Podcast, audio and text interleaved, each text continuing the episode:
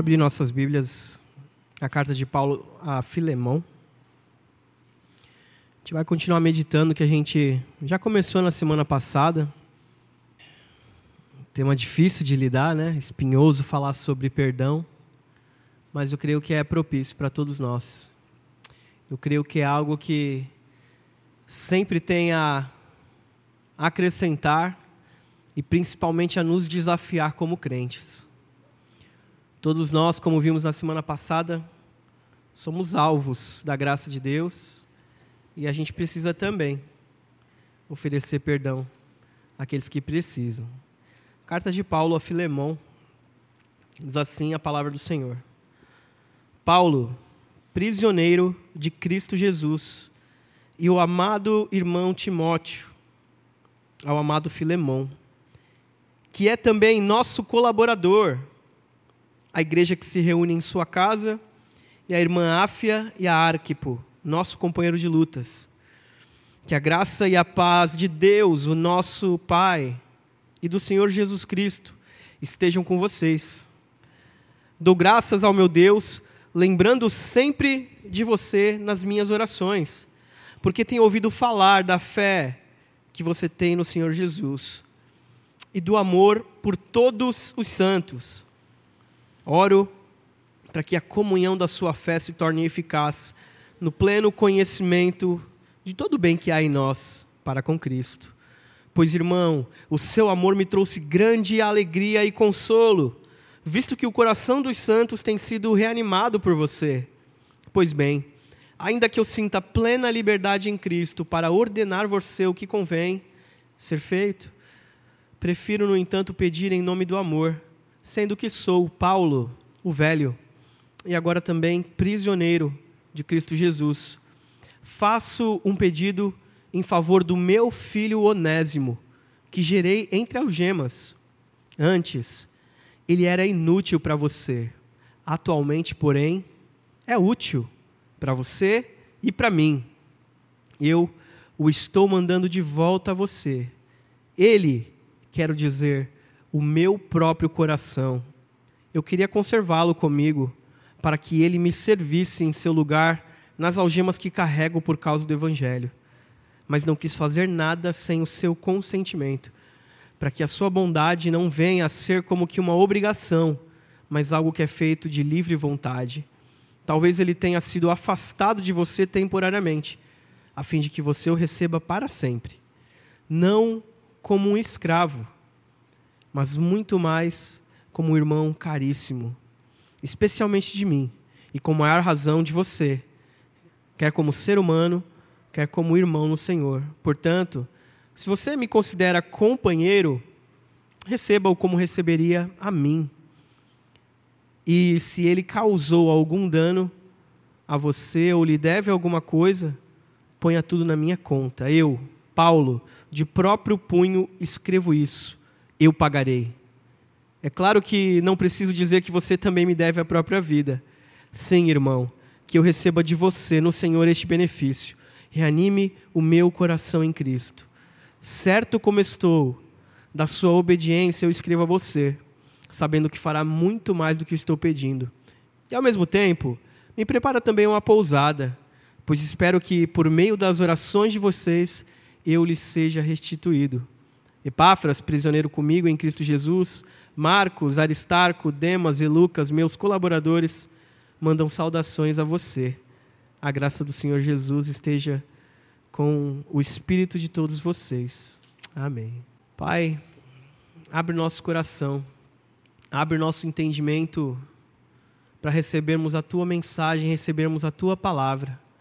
Que o teu perdão que um dia recebemos permeie o nosso coração não apenas essa noite, mas quando sairmos daqui e onde quer que estejamos, que nós carreguemos e ofereçamos às outras pessoas o perdão que um dia recebemos do Senhor, em nome de Jesus. Amém. Meus irmãos, eu creio que é, conhecer sobre Deus, conhecer sobre o Evangelho, saber que o mundo que a gente vive ele está caído, ele está em queda, não é? Ele não está rodando da maneira correta, ele não está funcionando da maneira correta. saber que esse mundo caiu, fica fácil para a gente perceber que as coisas não estão acontecendo de maneira ordenada nele. Não precisa ir muito longe, a gente acabou de ver o que essas chuvas causaram no mundo. E tudo isso é um sinal de que existe algo nesse mundo que não está correto, que está errado. O mundo, aqueles que não conhecem a Cristo, de alguma forma também percebem essas coisas. Eles também percebem que existe algo que não está funcionando direito. Eles percebem que há algo errado na natureza, eles percebem que há algo errado dentro deles mesmos, e eles percebem que há algo errado também nos relacionamentos. Não é à toa que a gente vê tanto aí nas redes sociais da vida, em filmes e séries, a gente falar tanto de mudar o mundo através de uma boa ação, mudar o mundo através de uma boa atitude. Você já viu isso?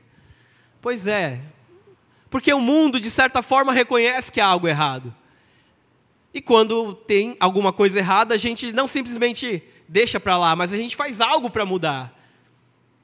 E a grande diferença é que o mundo faz isso a partir das próprias mãos, a partir da própria força. Eles pensam que, tendo boas atitudes, eles podem consertar o que está de errado nesse mundo.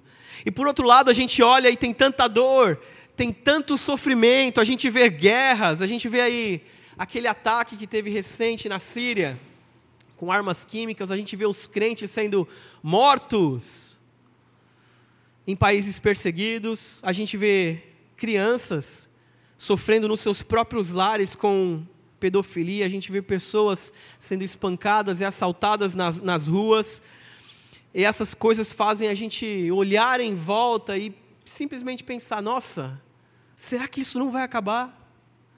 Será que não tem jeito para esse mundo? Será que tudo vai continuar assim? Por que é que Deus não manda logo um meteoro e acaba com, com tudo isso de uma vez, não é verdade? Às vezes a gente tem esse tipo de pensamento. Tolo, é verdade. Mas a gente pensa isso, porque a gente não aguenta mais sofrimento. Nós não aguentamos mais machucar, e nós não aguentamos mais também sermos machucados. E fica essa mistura de sentimento de não é possível sim ter algo melhor, fazer algo melhor. A gente vê alguns vislumbres disso. E por outro lado, eu olho essa bagunça, tanta coisa terrível acontecendo. E eu olho os problemas no lar, eu olho os problemas no meu trabalho, os problemas na igreja, e surge aquela dúvida: como lidar com as inúmeras vezes em que eu maltratei e que eu também fui maltratado. Como lidamos com isso, meus irmãos? Com as vezes em que você machucou, mas que você também foi machucado. Quando foi que a tua ira produziu justiça? Quando foi que a tua raiva foi capaz de consertar alguma coisa? Quando foi que as minhas palavras, em vez de produzirem vida, na verdade produziram morte? Por outro lado, a gente vê outras pessoas vivendo como se nada tivesse errado, né? Pessoas vivendo e machucando outras, maltratando outras e não sofrendo nada com isso. Com seus corações parece que anestesiados para a dor do outro. Mas eu quero lembrar a você que hoje é domingo e que hoje é dia de culto. Quero lembrar que hoje é domingo e é mais um dia em que nós lembramos do triunfo de Cristo. É mais um dia em que a gente olha para aquele momento, lá na cruz, em que Cristo, de uma vez por todas, mudou o mundo. E isso é o que vai fazer com que o caos e a desordem do nosso mundo também acabe, também tenha uma solução olharmos para o sacrifício de Cristo, olharmos para aquilo que Cristo fez no nosso lugar. E a gente medita nessa situação agora complicadíssima entre Filemão, entre Onésimo e entre Paulo. E a gente vai perceber que, assim como nós falamos na semana passada, que o dia da nossa morte foi uma sexta-feira, numa cruz, a nossa ressurreição foi num domingo. E isso faz toda a diferença. Se na sexta nós morremos como escravos, no domingo nós ressurgimos como irmãos. Se na sexta nós morremos como escravos e inimigos, no domingo nós ressurgimos como filhos e irmãos. À luz da ressurreição de Cristo, nós devemos viver reconciliados como novas criaturas. Não é opcional, não é para quem quer. Todos aqueles que estão em Cristo precisam viver buscando a reconciliação.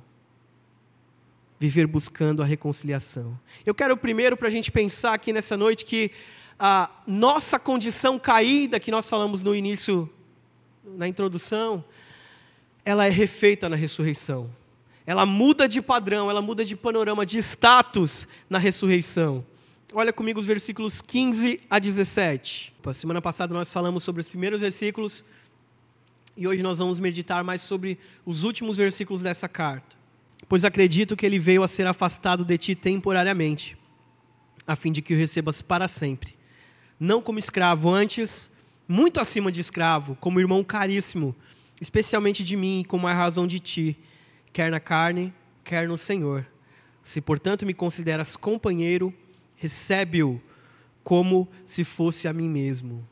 Nós estamos meditando desde a semana passada sobre toda essa situação que aconteceu entre Onésimo, Filemão e Paulo, para a gente falar sobre relacionamentos pessoais, tanto do relacionamento é, horizontal, de uns com os outros, como também no nosso relacionamento com Deus. E ele vai escrever uma carta para um homem chamado. Qual o nome do homem que ele escreveu a carta? Filemão, isso mesmo. Para ajudar um outro cara, em prol de um outro homem. Quem é ele? Onésimo, só para ver se vocês não estão dormindo mesmo, tá? Só para ver. Isso. E quem que era Filemão? Filemão era um homem rico, um homem de posses, um homem de dinheiro, lá da cidade de Colossos. E a igreja de Colossos se reunia também na casa de Filemão, inclusive Paulo também já escreveu uma carta para essa igreja. Deixa eu ver se vocês estão tão afiados. Qual o nome dessa carta? Carta aos? Vocês são muito fera, gente, sabem tudo. Ionésimo era um escravo de Filemão que havia fugido, mas que agora ele estava em liberdade. Só que, achando ele que estava em liberdade de Filemão, na verdade ele está agora escravo da situação. E Filemão, que até então, na cabeça de Onésimo, estava sendo aquele que era o agressor, o ofensor, por manter uma pessoa ali como escravo, agora ele também é o ofendido da situação. Porque Filemão sai da casa, Onésimo sai da casa de Filemão e ainda rouba um item de valor. Provavelmente para sobreviver, provavelmente para ter o que comprar, o que comer, a gente não sabe. E Paulo lembra que Filemão, Paulo lembra Filemão que se Onésimo devia, Filemão devia, devia também, era dever, devedor também da graça e da misericórdia que ele tinha recebido de Jesus. E embora fosse mais fácil para a gente olhar para Filemão como o malvado senhor de escravos, a Bíblia nos ensina o contrário. Ela mostra que Filemão é um crente de verdade, um crente verdadeiro, que amava o Senhor e que cuidava dos seus irmãos. Veja, era uma pessoa que abria a própria casa para que ali acontecesse um culto. Então ele não era essa pessoa má que a gente gostaria de imaginar apenas por ele ser senhor de escravos. Não pense em Filemão como o bandido. Ele é ofensor? Sim. Mas ele também é o ofendido da história. Ele também é ofendido. E Paulo não está aqui passando pano, como a gente costuma dizer. Ele não está colocando um creminho na situação, dando uma massageada para dar uma paulada, como se ele estivesse balujulando o Filemão. Mas ele faz, tendo ciência de que o que ele vai pedir para Filemão é algo muito difícil. É algo muito complicado. Pensa você, a gente já, pensou, já meditou mais na semana passada. Uma pessoa faz, causa um dano para você, e agora você precisa receber essa pessoa como se nada tivesse acontecido. É fácil, gente? Não é. Paulo está pedindo algo muito difícil para Onésimo, mas que sabe que ele é capaz de conseguir. Paulo sabe que ele é capaz de conseguir por causa da graça, por causa que agora ele é nova criatura e ele já tem demonstrado isso conforme diz a Bíblia. E Paulo, aqui imitando o próprio Jesus, se oferece como pagamento pelas dívidas de Onésimo. A semelhança de Cristo, quando pagou o preço pelo seu povo, Paulo mostra para nós qual que é o caminho da reconciliação. O que, que nós devemos fazer uns aos outros quando nos ofendem, quando nos magoam, quando nos machucam e quando nos maltratam. Devemos olhar para a cruz, olhar para o que Cristo fez na cruz por nós e oferecer isso aos outros. Tudo pode ser reconsiderado, tudo pode ser refeito, o mundo pode ser colocado no prumo novamente. Porque depois da cruz do Calvário, depois daquela sexta-feira maldita e daquele domingo glorioso, nós que morremos como escravos, renascemos como irmãos.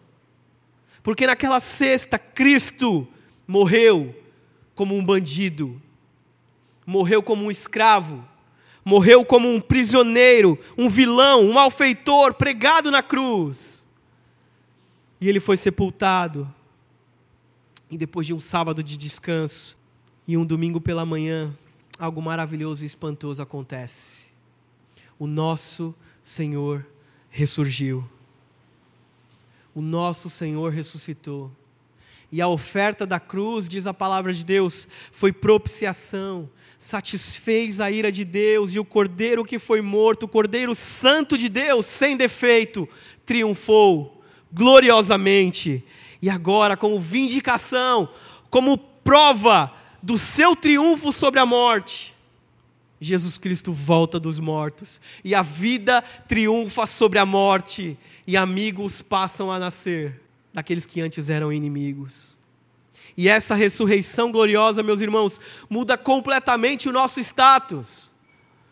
Se antes nós éramos inimigos de Deus, se antes nós éramos filhos da ira, nós passamos a ser filhos do Pai Celestial. Preste atenção, não é, não é como se eu e você voltássemos à perfeição do jardim do Éden, não é. É algo muito maior. A perfeição que havia no jardim do Éden era capaz de ser corrompida. Mas aquilo que alcançaremos com Cristo na glória é infinitamente maior. Não será mais capaz, nós não seremos mais capazes de cair.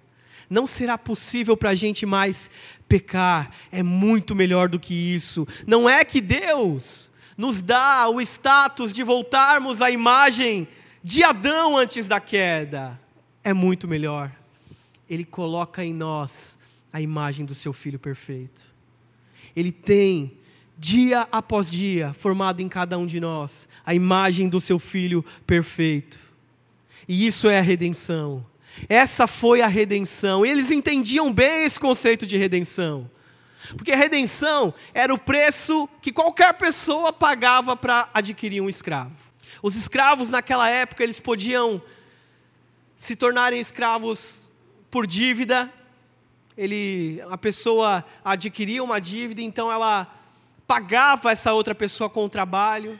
Podia ser alguém que era escravo de nascença, de nascença.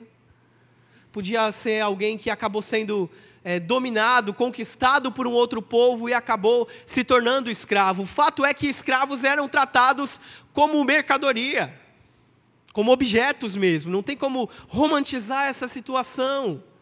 E eles eram também postos à venda.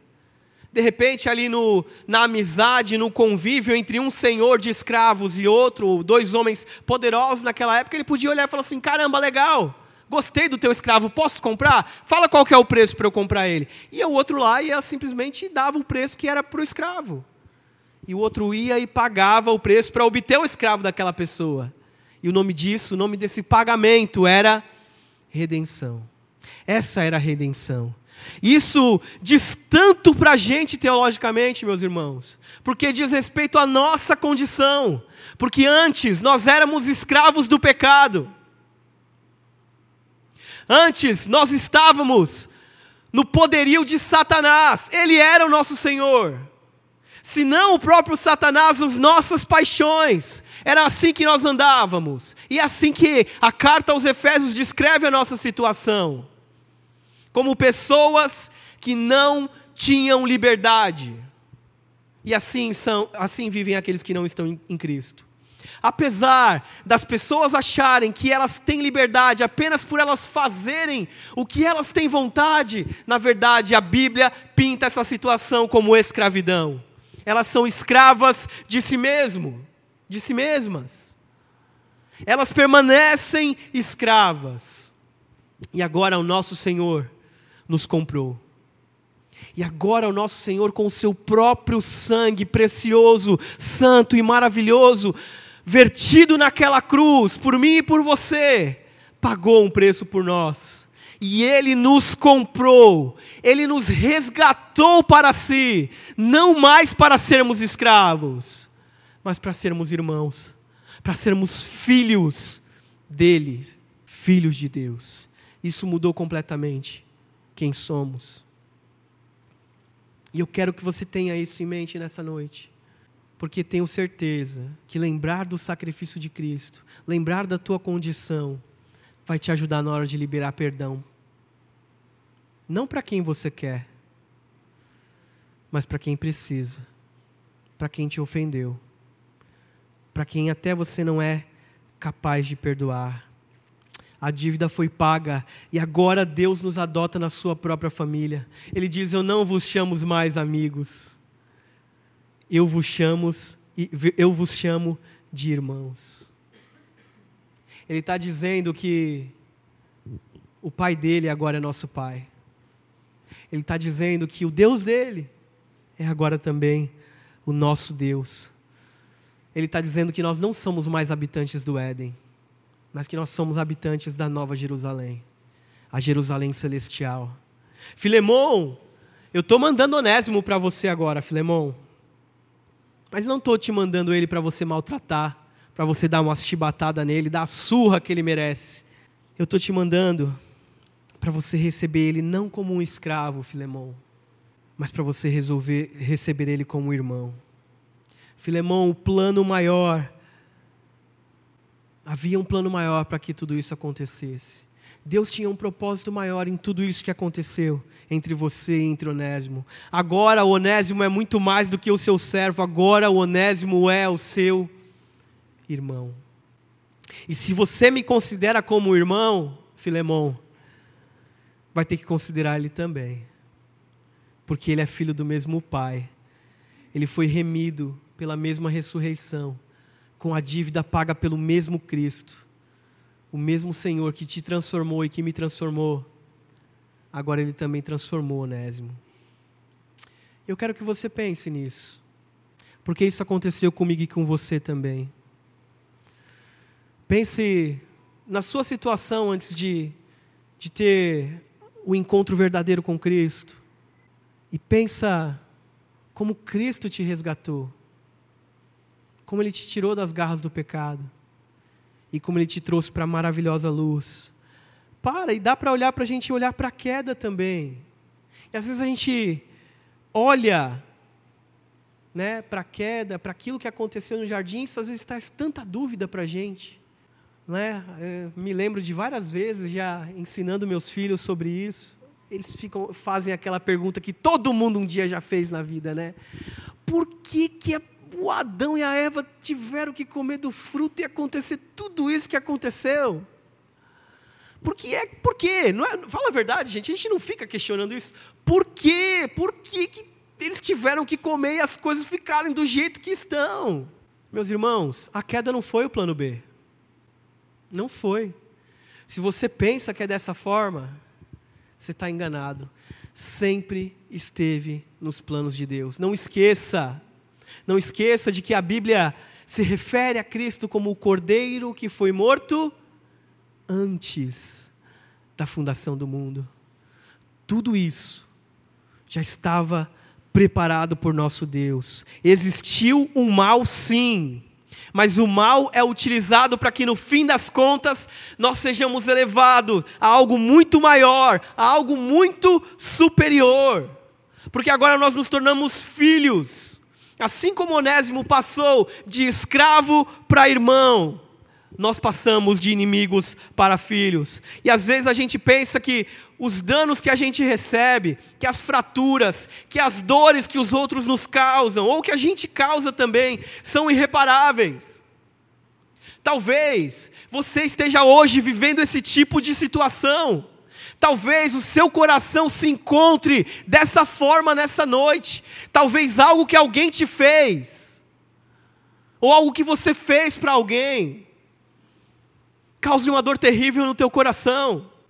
Talvez seja muito difícil para você simplesmente deixar para lá e perdoar, seguir em frente com aquilo, em vez de ficar dia após dia remoendo os detalhes, passando os detalhes da ofensa na sua cabeça, ressentindo isso no seu coração. Mas essa história, como a história da redenção de Cristo, nos ensina que é possível sim. Claro, nos ensina que com muito custo, com dificuldade, o perdão é obtido, mas que não é impossível. E que os resultados de qualquer perdão, meus irmãos, são maravilhosos. Os resultados de um perdão são maravilhosos. Quando a gente olha para o túmulo vazio, os nossos males e as nossas ofensas são transformados em vida. Quando a gente olha para a ressurreição de Cristo e aquilo que Ele conquistou para a gente, a gente vê que é possível sim, que eu também perdoe aqueles que me machucaram. E a cicatriz não vai mais deixar que aquilo ali se rompa. Você que se encontra brigado de mal com alguém, que rompeu um relacionamento, seja com quem for, da sua família, da igreja, com alguém do trabalho, é possível encontrar restauração é possível encontrar por causa do túmulo vazio, por causa da ressurreição de Cristo, porque agora nós somos parte de Cristo. Porque agora somos filhos do mesmo Pai, porque agora somos irmãos em Cristo. É possível sim que em todos os relacionamentos rompidos sejam tratados. Não é sobre fingir, sobre deixar para lá.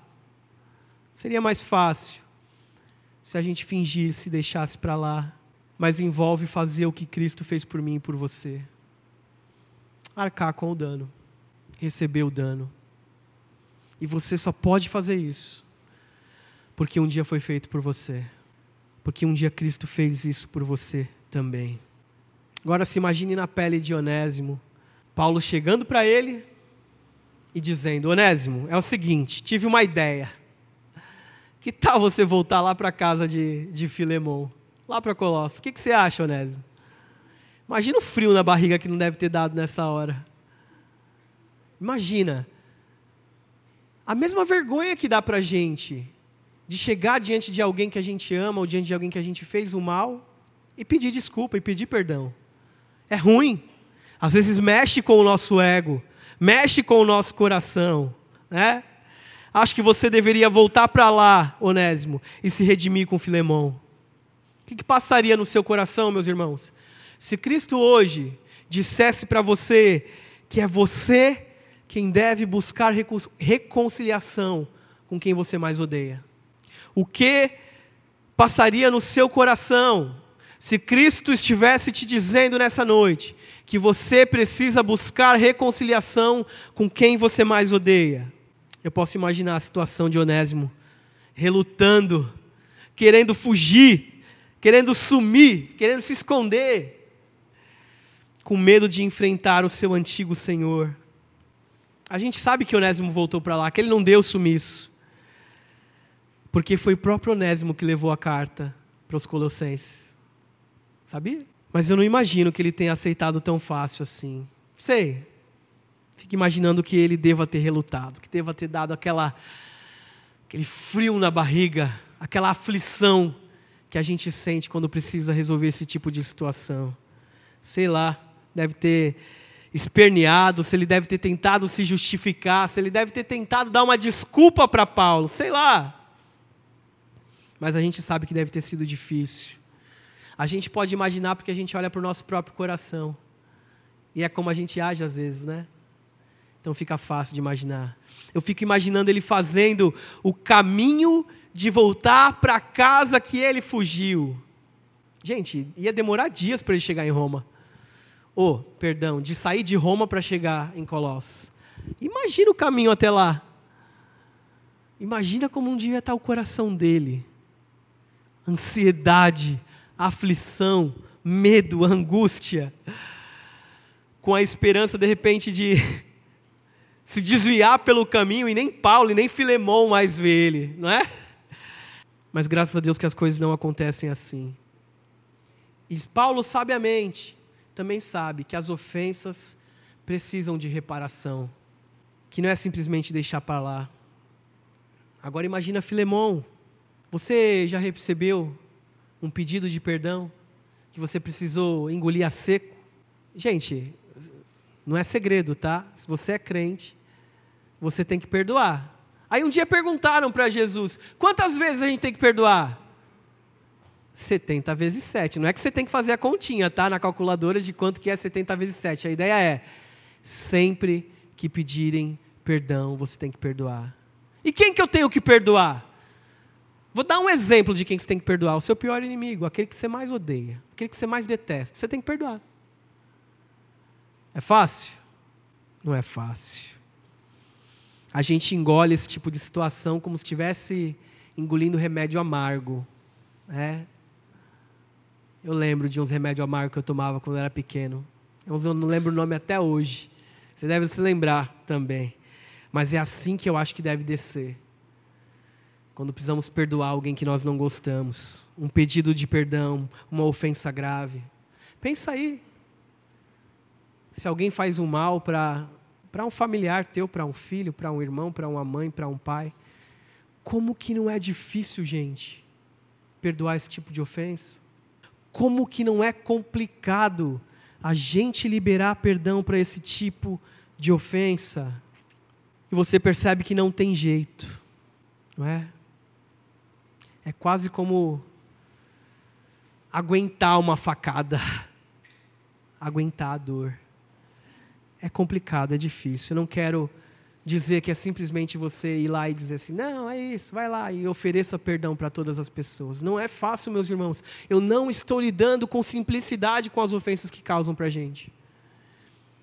Não estou. Elas doem, elas machucam, Semana passada nós falamos um pouco mais, não dá para a gente se alongar, mas como que as ofensas que a gente recebe, elas destroem o nosso coração, elas destroem os relacionamentos, elas são difíceis, elas causam dano mesmo.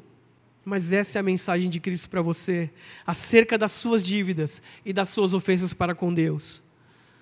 Põe na minha conta, eu pago. Foi isso que Cristo fez por nós põe na minha conta, eu pago. E existe uma parábola para ilustrar isso. A parábola do credor incompassivo fala exatamente isso. Alguém que devia uma quantidade absurda, impagável, que nem vivendo mais de 100 anos, em 100 vidas, a pessoa conseguiria pagar aquela quantia. E ela foi perdoada daquela dívida. Mas quando ela está em liberdade, ela vai para a rua, ela não consegue perdoar um trocado qualquer, umas moedinhas qualquer. O que a Bíblia ensina para a gente, meus irmãos, é que por maior que seja a ofensa que tenham te causado, por maior que seja a dor que você está sentindo, nada se compara a você ter transgredido a lei de Deus.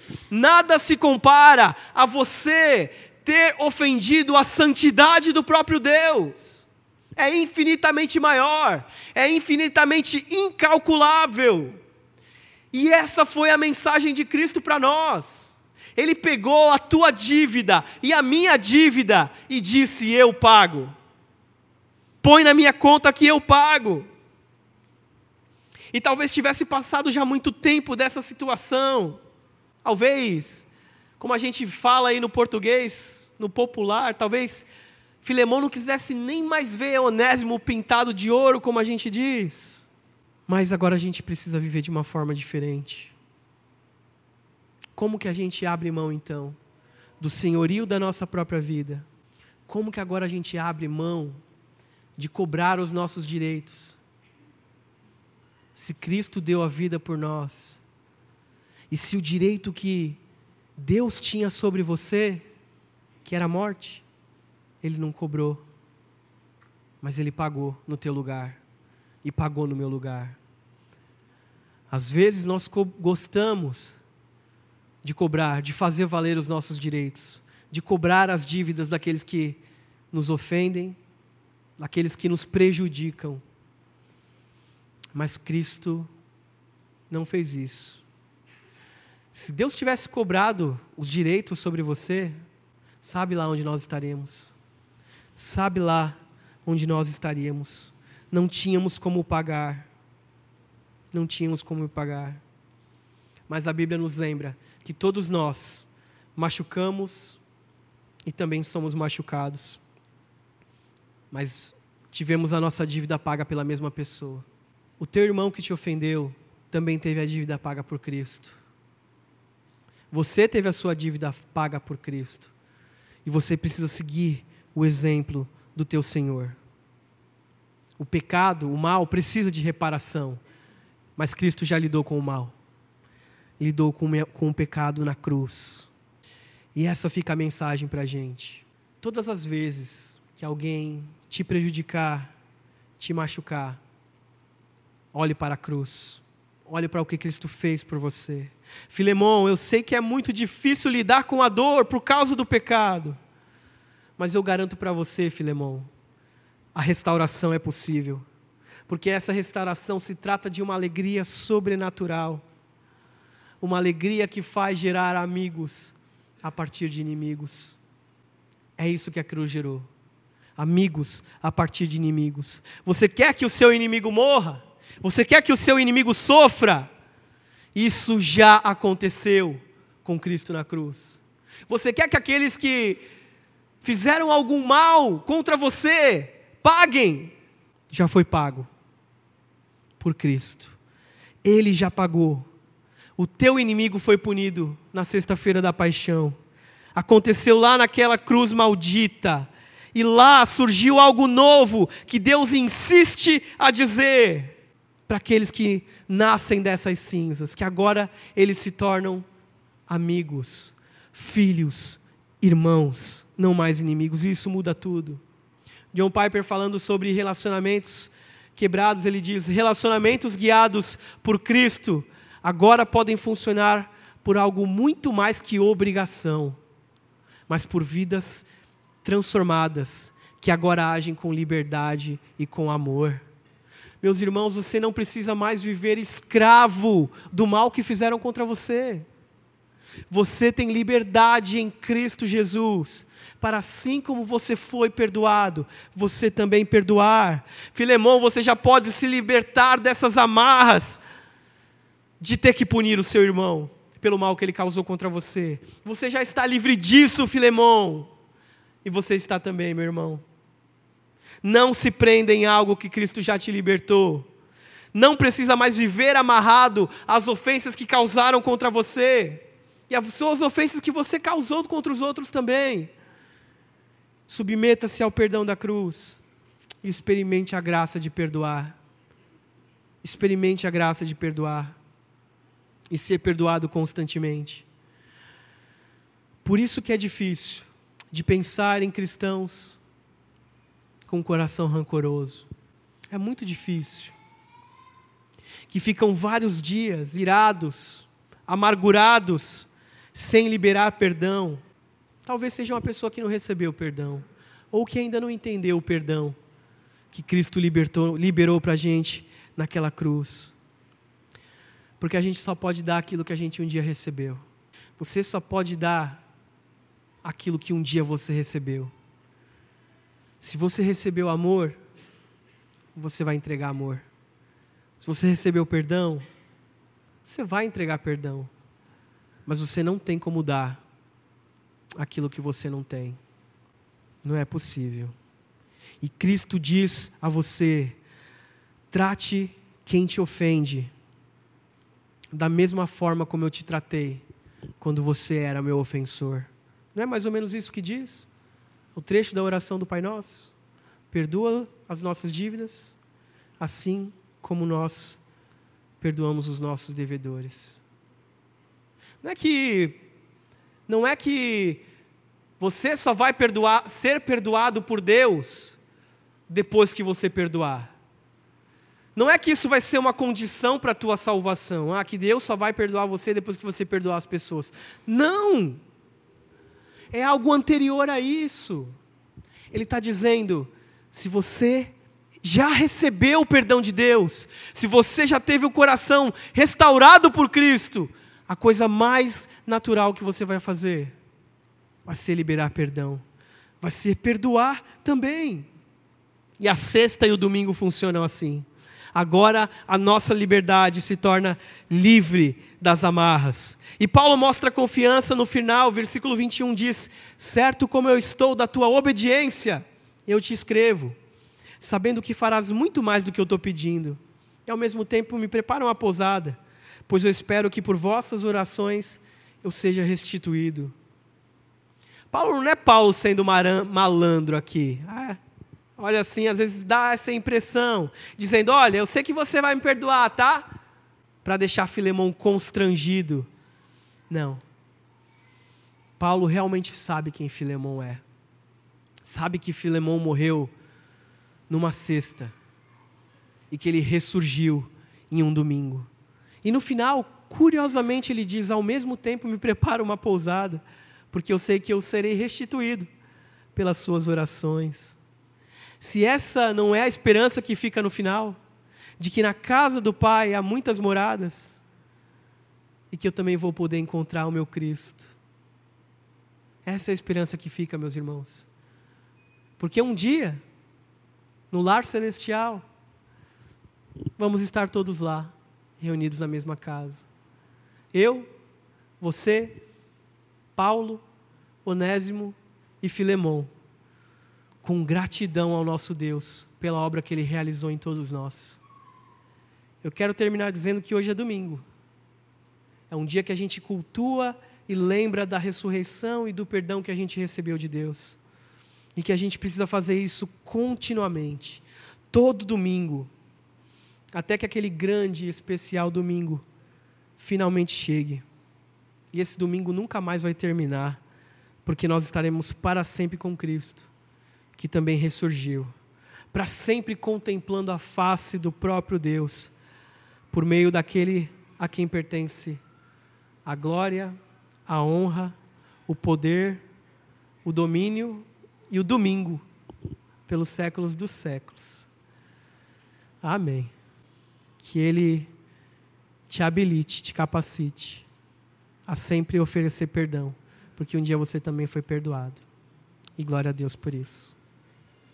Quero orar para terminar. Pai, nós sabemos que, por vezes, a graça nos coloca em situações bem difíceis.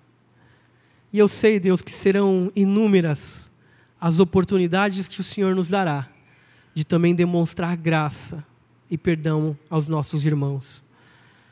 Eu quero te pedir, em nome de Jesus, que o Senhor nos habilite pelo teu Santo Espírito a perdoar que o Senhor nos ajude, Pai, a dominarmos o nosso ego, a dominarmos o nosso orgulho, a dominarmos o nosso próprio senso de justiça, dominarmos às vezes em queremos fazer valer a nossa vontade, fazer valer os nossos direitos, mas que a gente se lembre do ato de graça feito por cada um de nós naquela cruz, em que o Senhor não fez valer o direito que recaía sobre nós, como inimigos que éramos, como malfeitores que éramos, mas o Senhor nos deu vida, o Senhor nos derramou a tua graça, o Senhor nos restaurou, o Senhor nos reconciliou, construiu uma ponte de graça e de amor entre nós e o próprio Deus.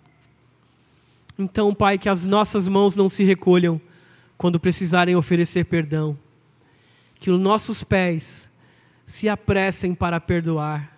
E se há alguém aqui nessa noite com o coração amargurado, com o coração preso nas algemas das ofensas, se há alguém aqui, Pai, escravo, refém das dores que recebeu, das ofensas que recebeu, nós te pedimos em nome de Jesus que o Senhor liberte, que o Senhor derrame restauração, que o Senhor libere perdão sobre essas vidas e que elas saiam daqui com o coração disposto a oferecer para quem quer que seja aquilo que o Senhor também ofereceu a todos nós, um perdão imerecido, um perdão que não merecíamos apesar do tamanho da nossa ofensa, apesar da gravidade da nossa ofensa contra o Senhor. Toma-nos nos teus braços de amor.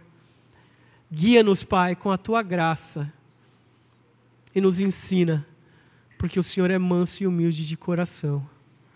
Ensina-nos a ser como o Senhor. Pinta-nos, Pai, pinta o nosso rosto cada vez mais parecidos com o rosto perfeito do teu filho Jesus. No nome de quem oramos e clamamos. Amém.